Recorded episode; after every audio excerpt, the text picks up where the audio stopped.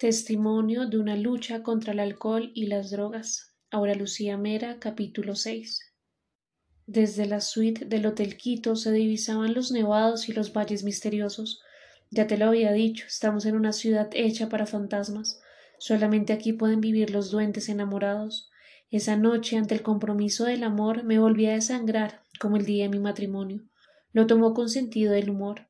Joder, pareces el Cordero Pascual. Ahora resulta que me he enamorado de una virgen con cuatro hijos y me abrazó.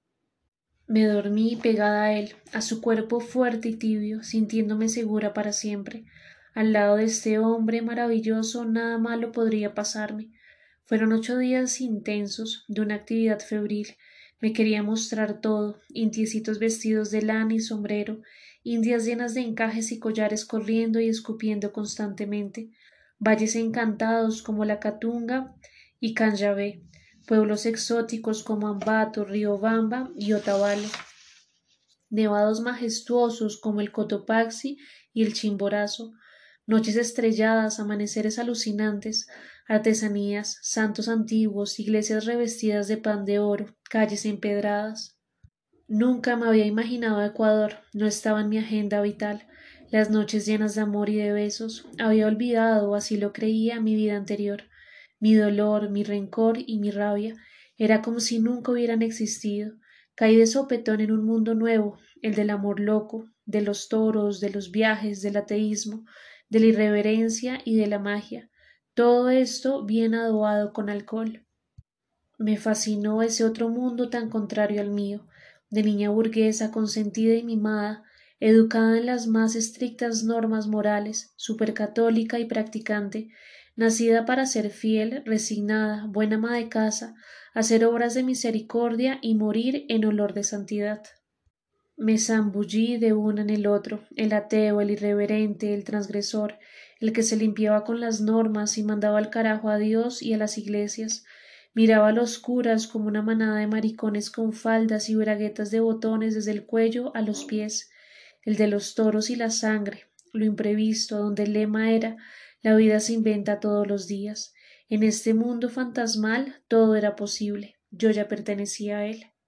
Al regresar a Bogotá, mi mamá respiró con alivio. Los ocho días en que me dediqué a conocer los nevados y el amor, ella había tenido que hacer malabares. Mi papá llamaba al hotel preguntando por la entrevista de trabajo. Rodrigo sospechaba que algo extraño estaba sucediendo, pero todo quedó bien hilado y no hubo consecuencias que lamentar. Ya estaba decidida, me largaría de Cali con mis hijas y arrancaría de cero a intentar otra vida. Teníamos dos puntos claves para enfrentar mi papá y Rodrigo. Había sido educada en la más absoluta rigidez normativa en el aspecto moral. Mi papá en esto era tajante. Las mujeres se casan para toda la vida y el matrimonio es insoluble. Ni siquiera nos permitía saludar o tener contacto con unas hermanas de mi mamá que se habían divorciado y vuelto a casar.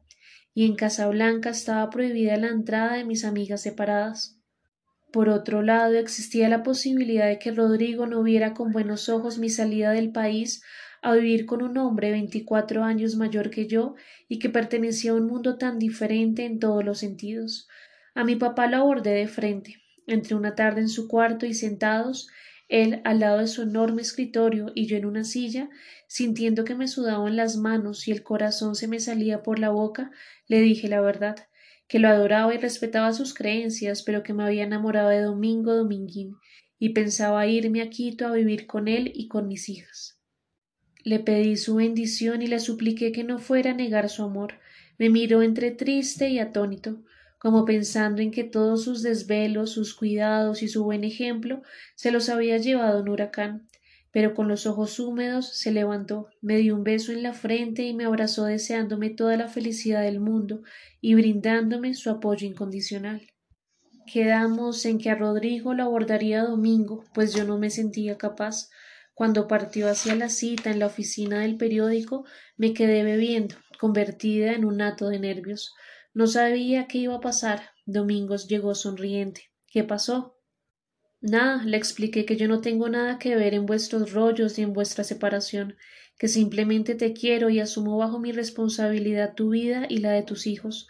Además me pareció un tío encantador e inteligente, un buen chaval, quedamos de amigos. Y así fue, entre los dos se creó una mutua empatía, cuando se veían la relación era espontánea y llena de sentido del humor. Escogimos para vivir una casa enorme en las afueras de Quito. Se llegaba por un camino empedrado y la rodeaba una tapia de adobe blanco con tejas. Tenía piscina, columpios para las niñas, casita de huéspedes, huerta. Empezaba 1972. Yo estaba sumida en el realismo mágico de García Márquez y me leía y releía sus obras.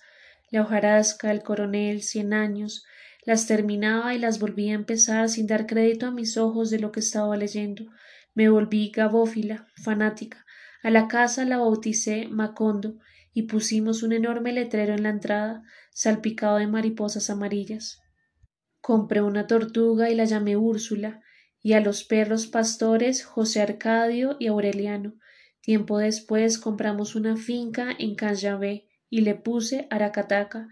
Me sentía parte de esa magia. Muchos años después me tocaría organizar todo lo del Nobel en Estocolmo y condecorarlo a nombre del gobierno colombiano. Nos fuimos organizando poco a poco y sin lujos. Mi amiga Lucía llegó de Cali para ayudarme. Los primeros días dormíamos prácticamente en el suelo. Comíamos en platos de cartón, gozábamos escogiendo muebles artesanales, algunos buenos cuadros, lo importante eran la funcionalidad y el calor humano. Cuando al fin arranqué, mis dos hijas tenían uno y dos años, y como Domingo había civilizado un poco la guerra con Rodrigo, quedó acordado que vería a los mellizos todas las vacaciones y cuando viajara a Cali, sin problemas. Me desprendí efectivamente de un totazo de Colombia, mi nueva patria era Ecuador. Solo mi familia, a quien siempre me ha unido un amor visceral e irracional, y el cariño a mis amigotas de verdad, constituían el único nexo con el pasado. Puso una compuerta de acero en el alma y actuaba como si nunca hubiera existido nada anterior. Creía ingenuamente que los dolores se borran de un plomazo y que los rencores desaparecen, que los tabúes y las normas se saltan con una garrocha, y que todo sigue tan campante que basta fugarse y cambiar de paisaje para seguir adelante. No sabía lo equivocada que estaba, no tenía la menor idea de que la vida me cobraría hasta la última gota de este actuar irreverente y frívolo, que estaba construyendo una nueva relación con base en un dolor no trabajado, en una revancha, en un rencor y un desafío, que en vez de aportar algo realmente positivo a este ser excepcional que me inundó de amor, le estaba transfiriendo mi pasado no resuelto, mis conflictos y mi intolerancia absoluta ante cualquier error. Me inventé un mito y nunca vi al ser humano que había en él. Bebíamos a diario, era parte de la nueva vida, de la nueva fiesta, de la irreverencia. Conocí la otra cara del mundo taurino, los toros en el campo pastando majestuosos, el riesgo y el peligro permanente que conllevan, las angustias, debilidades y neurosis de los toreros, las envidias y mezquindades que se mueven alrededor de este planeta en el que está siempre presente la tragedia.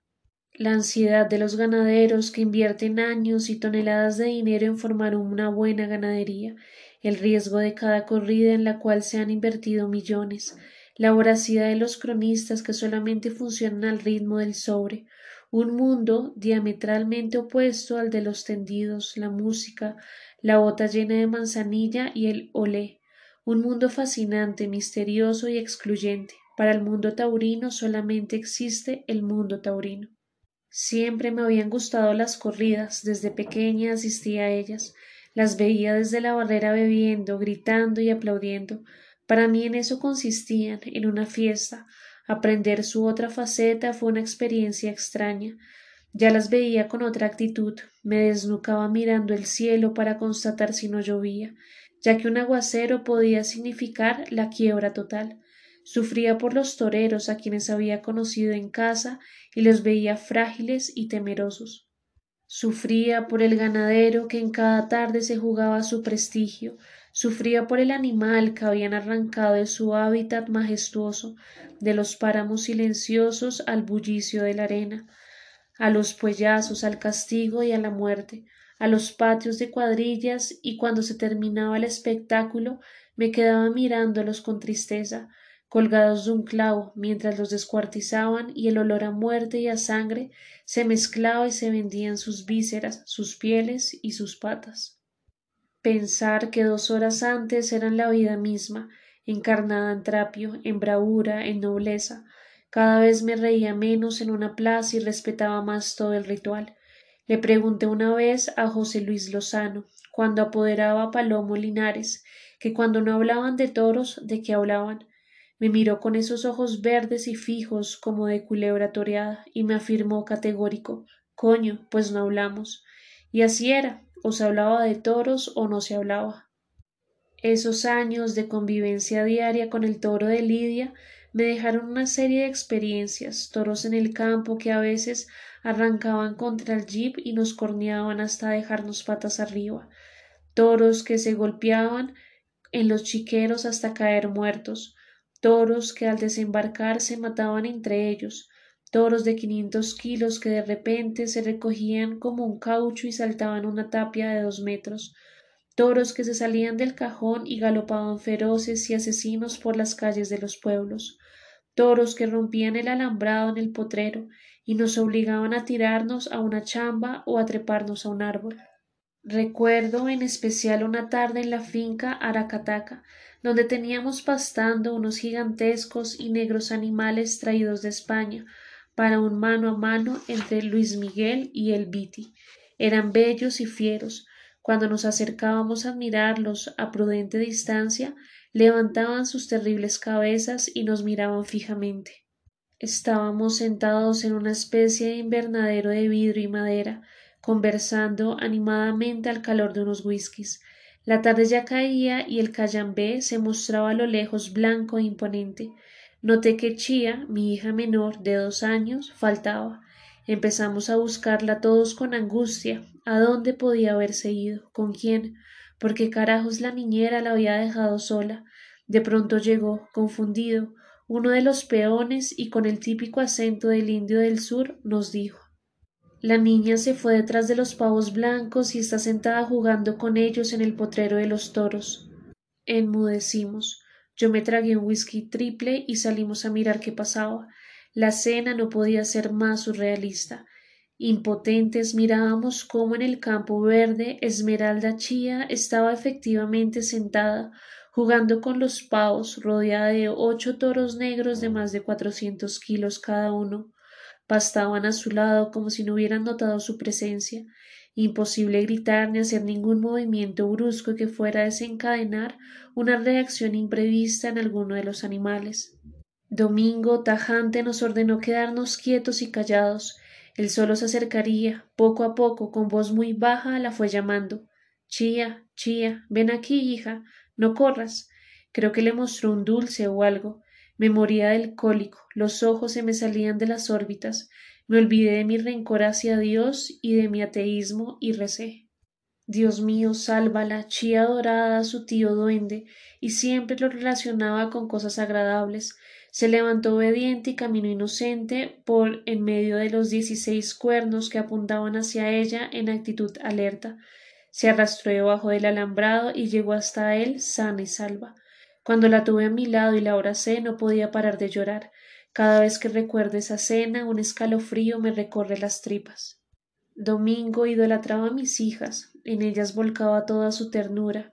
Raramente hablaba de los suyos, eran tres, Domingo, Patata y Martica.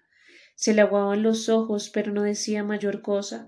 Nunca les escribió. Por respeto jamás pregunté qué había pasado en esa relación. Era un tema vetado.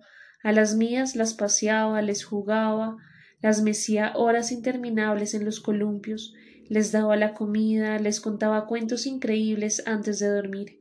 Ellas se veían felices con su calor humano. Era su imagen paterna. Cuando los mellizos llegaban a vacaciones también era una total recocha. Desde que se bajaban del avión se les dedicaba totalmente, les enseñaba malas palabras y canciones irreverentes. ¿Cuándo querrá el Dios del cielo que la tortilla se vuelva, que los pobres coman pan y los ricos mierda, mierda? Al regresar a Cali se las cantaban a Rodrigo, que llamaba enfurecido a decir que los niños estaban volviendo comunistas. Nos moríamos de la risa. Eran días irrepetibles, los niños lo miraban como un dios. Rodriguito quería ser torero o gallero, porque los sábados nos íbamos a Cayambé, cerca de la finca La Gallera. En una ocasión, al ver un gallo con espuelas saltar encima del otro y masacrarlo, se vomitó encima y eso se volvió un zafarrancho. Los animales dejaron de pelear y empezaron a comerse aquello y la gente se enfureció. Nos salimos a las carcajadas, los montaba a caballo, los llevaba a los páramos a ver los toros, a las aguas termales de los nevados. Cuando tenía a los cuatro conmigo y Domingo al lado, me sentía absolutamente pleno y feliz. En definitiva eran días soleados de vino y rosas pero al llegar el momento de devolverlo sentí un nudo tan grande en el estómago que lo único que me servía para anestesiarlo era un whisky, y bebía hasta quedarme dormida. Los siguientes días los pasaba en un mutismo total, bebiendo y rumiando como las vacas toda serie de pensamientos siniestros. Mi hermana Margarita al fin decidió casarse con su amor, un arquitecto adorable e ideas de izquierda. Además, para escándalo de mi papá, decidió casarse por lo civil en Ecuador, la tierra del amor. Viajaron a Quito por carretera desde Cali con un grupo de amigos y ahí comenzó el realismo mágico. Todos los días salía la comitiva de pueblo en pueblo con el pastel y la música, como San José y la Virgen, y en ninguna parte los querían casar. Exigían más requisitos que en el Vaticano. Todas las noches regresábamos a casa y entre carcajadas y alcohol Comentábamos las anécdotas. Al cuarto día, en un pueblo perdido del sur llamado Mulaló, se logró convencer o comprar al juez y se realizó la ceremonia en una finca preciosa, la de mi amiga Miñón, de paredes preincaicas, con el cotopaxi resplandeciente, augurando felicidad, salvas y pólvora. Ya estaban casados. Domingo les regaló unas coplas. Cotopaxi, Chimborazo, Mulalú, Santo Domingo. Tanto viaje y embarazo pasó lo meter el pingo. La celebración duró otros cuatro días. Macondo vibraba de alegría. Curiosamente, este matrimonio loco que quebraban las rígidas normas sociales ha sido el único que sigue vigente con el mismo amor del primer día. El de mi hermana María Cristina sería pique años más tarde, y el mío ya había naufragado los dos que se habían celebrado en el altar, con olor a incienso y juramentos eternos. Con Domingo nunca quise casarme, me juré a mí misma que jamás volvería a firmar un papel para vivir con nadie. Ante mi resistencia absoluta a legalizar nada, Domingo, para protegerme de nuevos embates legales, pagó no sé cuántos dólares y un buen día llegaron unos papeles llenos de sellos diciendo que estábamos casados en Tlaxcala, México, ciudad que jamás he pisado ni pisaré. Los rompí. Sentía escalofrío cada vez que veía un papel sellado, se me revolvía todo. A todas estas, Rodrigo me propuso que le colaborara para anular el matrimonio. Me explicó muy claramente que necesitaba tener todos sus papeles en regla. Le dije que encantada, que yo no quería tener vínculos con nadie ni perjudicarle su carrera política. Tenía que viajar a Cali con relativa frecuencia y someterme a las preguntas morbosas de curas casposos de manos regordetas. Cada vez que entraba a la catedral me daban ganas de vomitar. Y porque no cumplía el débito conyugal, porque no me daba la gana, padre. Salí asqueada, pero me había prometido colaborar. El asunto lo ventilaría directamente el Vaticano. Pasó el tiempo y de manera esporádica me llegaron a Quito unos sobres de la curía romana encabezados Señora Mera. Los rompía sin abrirlos. Maricadas del Papa, pensaba. Una tarde llegó uno más abultado que decía Signorina Aura Lucía Mera. Este sí lo abrí. Me declaraban soltera. Nunca me había casado, pero aclaraban que mis hijos, como habían sido concebidos en la buena fe, de que si había sacramento no se declaraban naturales, sino putativos. Firmaban el Papa y toda la corte celestial. La pegué en un álbum, me encerré en el baño y vomité de nuevo a Dios. Luego me tomé todo el whisky que encontré. Otra vez de un plumazo Dios decidía mi vida. Nunca había existido nada, ni los siete años de noviazgo, ni los besos debajo de las hortensias, ni el corazón palpitante, ni la entrada a la iglesia, ni las promesas, ni la virginidad, ni los partos. Era simplemente una mujer soltera con cuatro hijos putativos. Me alegraba por Rodrigo y su futuro político, pero me cagaba en Dios. Me volví más atea que domingo. Muchas veces hacía fila en las iglesias de los pueblos y sacaba la lengua para recibir la hostia mientras mentalmente lo retaba. Si existes, envíame un rayo y mátame. Te odio a ti y a toda tu corte de ángeles asexuados y maricones, y al cabrón de San José y a la Virgen que no fue ni una virgen ni nada, y seguía interminable sarta de blasfemias. Me sentía feliz de vivir en pecado, y compraba casullas y reclinatorios en los anticuarios para hacer fiestas de disfraces con ellos, bendecir hostias falsas y darles a comulgar a los perros y confesar a los invitados. Mi canción favorita era A la mierda los pastores, se acabó la Navidad. Me volví partidaria del amor libre, del adulterio, leía con avidez libros en contra de la iglesia y no podía ver una sotana sin sentir ganas de matar. Bebía cada vez más. Como Domingo también lo hacía, nunca se me ocurrió pensar que estábamos alcoholizándonos. Todo lo solucionábamos con whisky, las alegrías, los aburrimientos, los miedos, las rabias. En Macondo podrían faltar tomates, leche, huevos, pero jamás whisky o jerez. Teníamos un cocinero sui generis llamado don Segundo Pilataxi, quien se cambiaba constantemente de chaquetas dependiendo de la hora. Cocinaba en mangas de camisa, pero a la hora del almuerzo aparecía en el comedor de chaqueta blanca. A las seis de la tarde, hora del primer aperitivo, llegaba con los vasos tinteneantes de hielo y whisky, de azul pálido, y a la comida rigurosamente de azul oscuro con botones dorados. También hacía de niñera, bebía más que nosotros y a veces en las madrugadas oíamos unos extraños quejidos. Estaba tirado en el jardín, mordido por los perros. Cristóbal, el chofer, era el cuerdo. No bebía, hacía el mercado, llevaba las cuentas, trasteaba a las niñas al jardín infantil, ayudaba a encerrar los toros, regaba las matas, lavaba la piscina y nos cuidaba solucionaba cualquier cosa durante las ferias taurinas, también hacía de mozo de espadas y ayudaba a vestir a los toreros, era discreto y leal. El primer viaje a España con Domingo fue todo un acontecimiento. En mi niñez, cuando soñaba con las castañuelas y lloraba de pasión cantando la zarzamora y zapateando, no vislumbraba que años después ese país se me convertiría por largas temporadas en una especie de segunda patria y que quedaría para siempre ligada a él por el amor y la tragedia. Tenía mucha ansiedad, pues allá yo era la del escándalo, la suramericana separada que había enamorado a Dominguín y mandado al traste su matrimonio. No conocía a su familia, excepto a Pepe y a su mujer de esa época, porque estaban en Quito cuando la fuga. Después de atravesar ese Atlántico interminable, llegué a Barajas totalmente ebria, so pretexto de pánico al avión y el susto de encontrarme cara a cara con mi nueva realidad. Me bebí todo lo que me dieron. Llegamos al apartamento de doña Gracia, la madre de Domingo, una mujer en sus ochenta, jovial y divertida, que hacía honor a su nombre. Vivía en un enorme piso del Madrid viejo en la calle del Príncipe, lleno de historia y recuerdos. Me recibió con un beso. Pero, hijo, te has traído una india que puede ser tu hija. Desde ese momento fui su india. Me sentí mareada, pregunté por el baño y me llevaron a un cuarto enorme que tenía cientos, tina, lavamanos, menos lo que yo estaba buscando. Después me explicaron que para las necesidades del cuerpo se utilizaba otro sitio al final de un larguísimo corredor que se llamaba el retrete. Dormí el resto del día.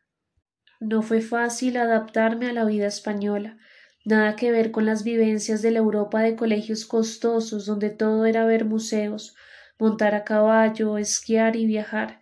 Lo primero, la fuerza del idioma. Creía que siempre me estaban regañando. Coño, joder, cállate que te lo digo yo. Mis diminutivos colombo chipchas sonaban cursis. Aprendí a responder tieso y parejo. Ladrando como ellos me sentía un poco más segura. Luego vino lo de lavar los platos, lavar la ropa, atender la cama y ayudar a hacer la famosa tortilla. ¿Qué pasa? ¿Es que no has pelado una patata en tu vida? Me daba pena decir que no, que en Cali la comida salía hecha por una negra divina y aparecía siempre por arte de magia en bandejas, a su turno servidas por otras dos mujeres. Tampoco sabía poner la mesa, siempre la había visto puesta y nunca me había fijado en el orden de los cubiertos. Pero joder, ¿de qué urna han sacado a esta mujer? Poco a poco aprendí, aunque la verdad era que cuando Domingo se ausentaba por tres o cuatro días a escoger los toros, para llevar en avión a la feria de Quito, me aburría en ese calor del verano madrileño, ayudando en la casa y ordenando platos. Sentía nostalgia de Cali y de mi familia, y a veces me preguntaba qué carajos hacía yo al otro lado del mundo lavando calzones y sacudiendo muebles, dónde estaba la España de las castañuelas, me bebía todo el vino blanco de la nevera y por las tardes, cuando bajaba el calor, me sentaba en la plaza de Santana a tomar chinchón y a comer aceitunas una detrás de la otra como una interminable rosario verde. Veía pasar mamás con sus hijos y me ponía a llorar. Cuando por fin llegaba domingo, fatigado de mirar toros y hacer cuentas, volví a renacer. Me acostaba a su lado, metiendo la cabeza en el hueco de su hombro cálido, y cuando se quedaba dormido le acariciaba su cabeza altiva y plateaba, pensando que lo amaba y que si le llegara a pasar algo malo me moriría. Recorría con mis dedos su espalda, memorizando su piel. No me imaginaba la vida sin él. La nostalgia y el aburrimiento desaparecían por encanto. Poco a poco me invadía el sueño y me abrazaba su cuerpo sintiéndome a salvo de todo dolor. A veces permitía que lo acompañara en sus expediciones. Visitábamos hermosos cortijos, inmensas llanuras, donde pastaban los toros en medio de las encimas y los olivares. Recorríamos Castilla y La Mancha. Dormíamos en hosterías con olor a ajo y aceite. Asistíamos a festivales y corridas. Conocí a su lado la otra España, la del toro, la de la sangre y la arena, y aprendí a amarla. Se cumplía la sentencia de José Luis Lozano si no se habla de toros, no se habla. Me fui mimetizando y se me olvidó que existían otros mundos y otros diálogos. No me volví a interesar por nada más.